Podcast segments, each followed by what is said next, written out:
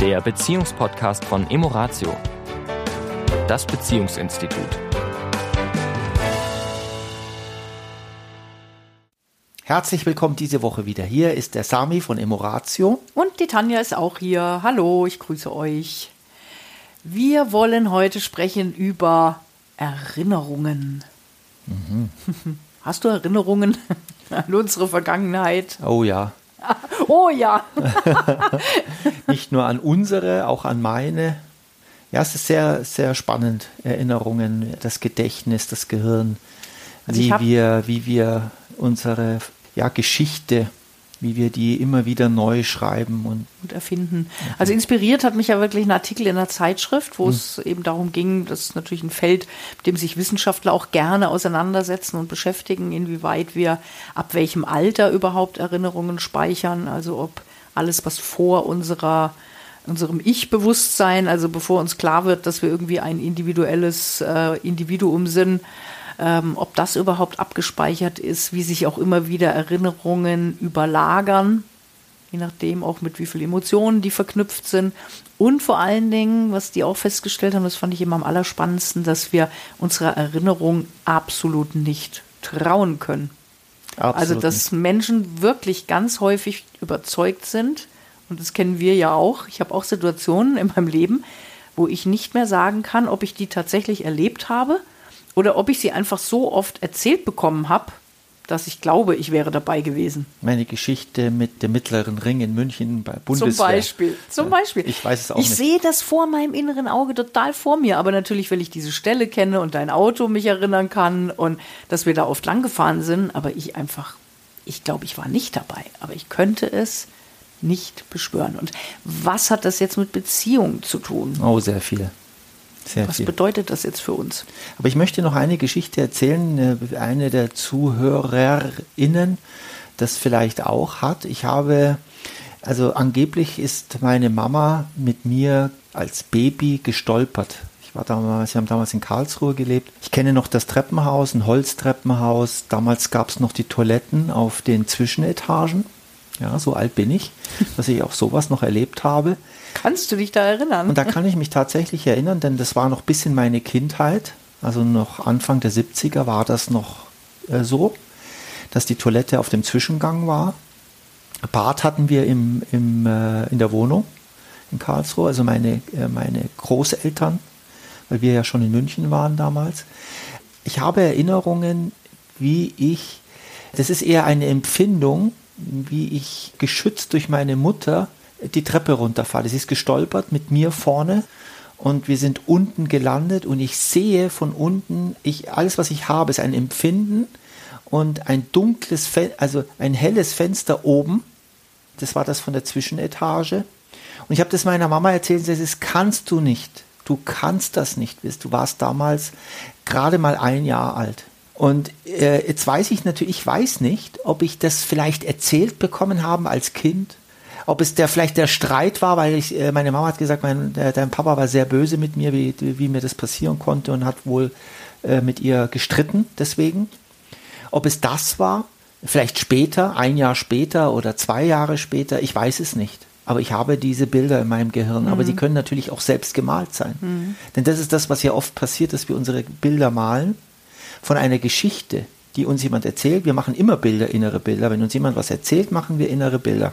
Das macht unser Gehirn ganz automatisch. Und füllt auch Lücken. Und füllt die Lücken. Also wenn etwas in der Chronologie nicht, äh, nicht vorhanden ist, also ein Unfall, wo ich zum Beispiel Ohnmacht und dann wieder aufwache und da, mein Gehirn füllt diese Geschichte durch Erzählungen anderer auf. Diese Geschichte nimmt unser Gehirn genauso wahr, für wahr, wie tatsächlich erlebtes.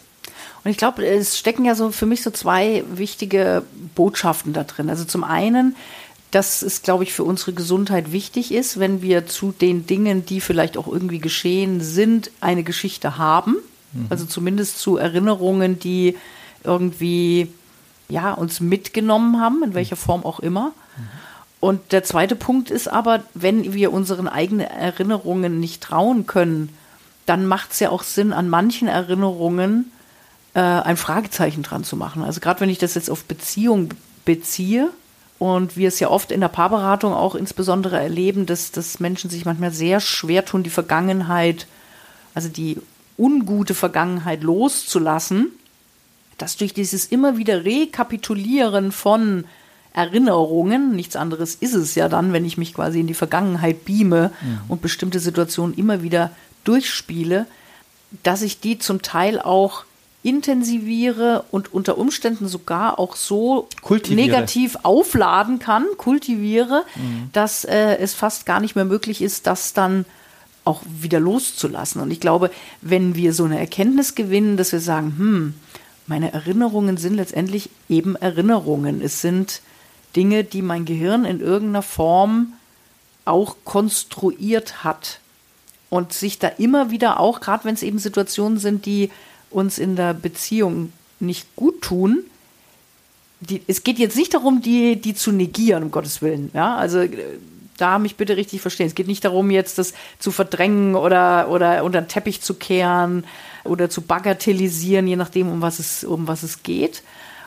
Es geht darum, nochmal kritisch zu schauen, ist das wirklich alles so gewesen? Wie viel davon ist Realität? Wie viel davon habe ich eben Lücken gefüllt? Wie viel davon habe ich entsprechend eben auch mit Emotionen aufgeladen?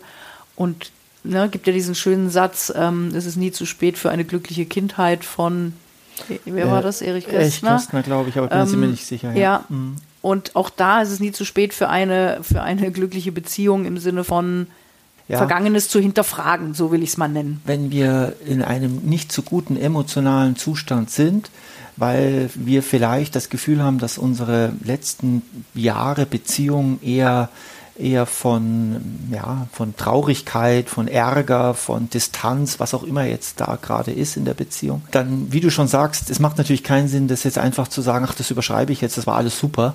Das ist das, was oft Leute dann machen, sagen, äh, wie, wie jetzt soll ich jetzt. Das wäre so positive thinking, ja. Ja, genau. Also soll ich das jetzt einfach, na, das ist ja, was du schon sagst, nicht damit gemeint. Aber das Mischung, Mischungsverhältnis sollte zumindest eine faire Chance bekommen. Und das heißt, äh, John Gottman hat doch mal in seinem Buch, ich weiß nicht mehr, wie das hieß, aber es war sehr schön beschrieben, dass jedes Paar, jede Beziehung hat so eine große Normal, also eine Normalphase das ist das, wenn wir so ganz normal unseren Alltag machen, wenn wir uns abstimmen, wenn wir Gespräche führen über, weiß weiß ich, über Politik, über den Nachbarn, über unsere Kinder, über die Arbeit. Über schöne Dinge. Über schöne Dinge, ganz, ganz, ganz normal. No ganz normale Dinge, über die wir da reden und äh, vielleicht auch mal lachen, vielleicht auch mal weinen, vielleicht auch mal streiten, aber so, ganz normal.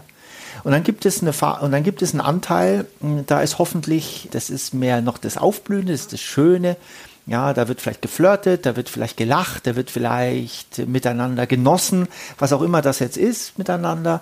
Und dann gibt es einen Teil, der vielleicht wirklich Streit ist, wo es wirklich, wo es weh tut, wo es richtig, wo man sich fragt, was soll das jetzt hier, ja, was mache ich überhaupt noch hier, so, wo man so diese Wut hat. Und wenn, jetzt haben wir diese Normalphase, sagt er so 50, 60 Prozent des, des, der, der Zeit. Des Alltags. Des Alls, die mit Zeit miteinander verbringen. Und dann sollte schon das Verhältnis äh, so ungefähr 3 zu 1, 4 zu 1 sein. Ja, gut zu nicht so gut. Jetzt ist aber die Krux leider, dass wir die drei bis viermal gut, das Lachen, das Verständnis, dass wir das relativ schnell abhaken als normal, selbstverständlich. Ja, war schön, aber fällt hinten runter und der Streit wird groß gemacht, der, der bleibt haften. Das ist nun mal leider in unserem Gehirn so, dass die negativen Dinge, deswegen scheinbar haben wir anscheinend auch überlebt, weil wir so, so einen starken Fokus auf das, was wir nicht mehr wollen, was eben Gefahr ist, dass wir das groß machen. Und dann ist vielleicht trotzdem das Verhältnis 4 zu 1, aber von uns, von unserem Gehirn konstruiert, ist es ein Verhältnis schlecht zu gut 2 zu 1 plötzlich. Und das ist natürlich dann, das ist konstruiert. Mhm. Ja. Deswegen fragen wir ja auch immer, wenn wir mit Paaren zusammensitzen, gab es denn auch schöne Momente? Und nach, nach einem kleinen Moment kommen dann plötzlich, ja, ja, schöner Urlaub, ja, das, ja, jenes, ja, dies, ja, er, sie ist vertrauenswürdig, ja, er ist humorvoll, ja, dann kommen plötzlich die ganzen Aber. Das ist halt das sehr große Aber. Mm, mm.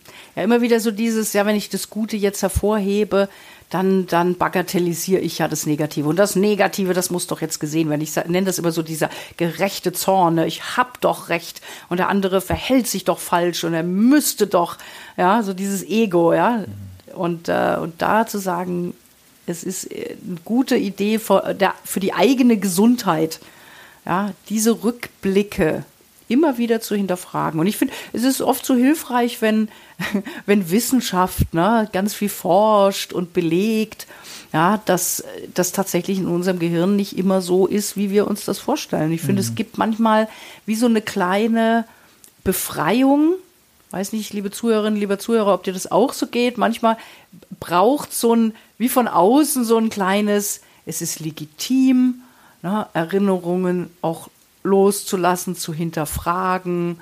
Nicht alles zu nicht glauben. Alles so wichtig zu nehmen, nicht alles zu glauben. Was ich da denke. Ja, so nach dem Motto, deswegen bin ich nicht doof oder naiv oder wie auch immer, sondern es ist eine ganz normale Funktion unseres Gehirns, dass mhm. das nicht alles real ist, ja, mhm. sondern dass es wirklich viel auch meinen Bewertungsmustern entspricht.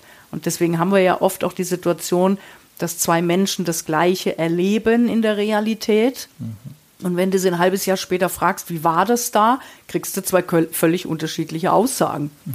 Und dann könnten wir jetzt auch sagen, ja, wer hatten da jetzt recht? Mhm. Und letztendlich haben ja beide recht, je nachdem, unter welchen Gesichtspunkten ich das für mich bewerte, einordne, durchlebe, fühle. Ja, und, und gerade so ein Beispiel finde, finde ich, zeigt ja, dass die Erinnerungen nie wirklich die Realität abbilden, sondern meine Beurteilung dieser Realität. Und diese Beurteilung, die kann ich ändern, wenn ich merke, dass diese Beurteilungen mir und meiner Beziehung nicht gut tun. Wir können sie zumindest relativ gesehen abschwächen, je nachdem, wie groß der Groll ist. Und es ist auch ein interessanter Fakt, dass wir oft im Groll jetzt sind, obwohl wir je, uns es jetzt eigentlich gerade gut geht. Man könnte jetzt sagen, ich bin jetzt im Urlaub am Strand. Es ist alles schön, das Essen ist gut, das Wetter ist schön. Die Menschen, mit denen ich da gerade da sind, sind freundlich und nett. Und das heißt, im Hier und Jetzt, ich bin gesund. Das heißt, im Hier und Jetzt ist eigentlich alles schön, aber ich kann es nicht genießen, weil ich so im Groll bin aufgrund der Vergangenheit. Mhm. Und das ist natürlich der Verstärker, wenn ich es nicht schaffe, im Hier und Jetzt zu sein, sondern immer wieder in der Erinnerung schwelge, wenn es dann die negative ist, dass ich das Hier und Jetzt damit natürlich vergifte. Mhm. Und damit auch die Zukunft. Und dadurch wieder sind wir wieder beim Verstärker, ja, beim Kultivieren dessen, was nicht gut ist. Mhm.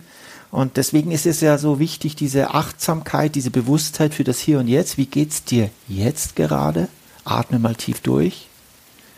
Und viele sagen, ach, mir geht's eigentlich jetzt gerade sehr gut. Mhm. Aber, Aber. Und hier, da, da können, da ist ein Spielraum. Mhm. Ich glaube, da können wir was machen. Ja, und ich habe letztens wieder diesen schönen Satz auch gelesen, ne, dass das Gehirn oder der Geist ist ein guter Diener, aber ein schlechter Herr. Mhm. Und, und deswegen dürfen wir wirklich Herr über unseren Geist immer wieder werden. Und wenn der uns irgendwelche Erinnerungen eben hochspielt, immer auch zu sagen, ach, war das denn wirklich so? Oder kann ich das auch noch aus einer anderen Perspektive sehen, die das vielleicht etwas erleichtert, dann vielleicht auch wieder aufeinander zuzugehen? Also für alle, weil ich jetzt gerade an dich denke, du schreibst ja ein Tagebuch mit Fokus auf die schönen Dinge. Und das ist natürlich sehr hilfreich. Ja, Biografiearbeit kann auch sehr hilfreich sein, Dinge zu verarbeiten, die wirklich in der Vergangenheit nicht gut waren. Aber natürlich auch mit dem Fokus auf, was war denn alles schön und wo ist das Geschenk? Weil das ist nämlich auch so oft so Punkt. Ähm, wir, wir Menschen lernen nun mal extrem gut aus den äh, schlimmen Dingen, die wir aus unserer Sicht schlimmen Dinge, die wir erlebt haben. Da ist oft ein Geschenk für uns drin, wenn wir zurückgucken. Wenn das nicht gewesen wäre, dann würde ich heute nicht. Und ähm, das ist auch oft so etwas, was wir dabei vergessen. Ja, mhm. also der Schmerz gehört ja zum Leben mit dazu. Und daraus lernen wir auch oft was und nehmen was mit. Ja, und darauf den Fokus. In diesem Sinne. Eine äh, schöne, Zeit. schöne 14 Tage. Bis dann. Bis dann. Ciao. Tschüss. Das war der Beziehungspodcast von Emoratio, das Beziehungsinstitut. Weitere Informationen zu unseren Seminaren und Paarberatungen finden Sie im Internet unter www.emoratio.de.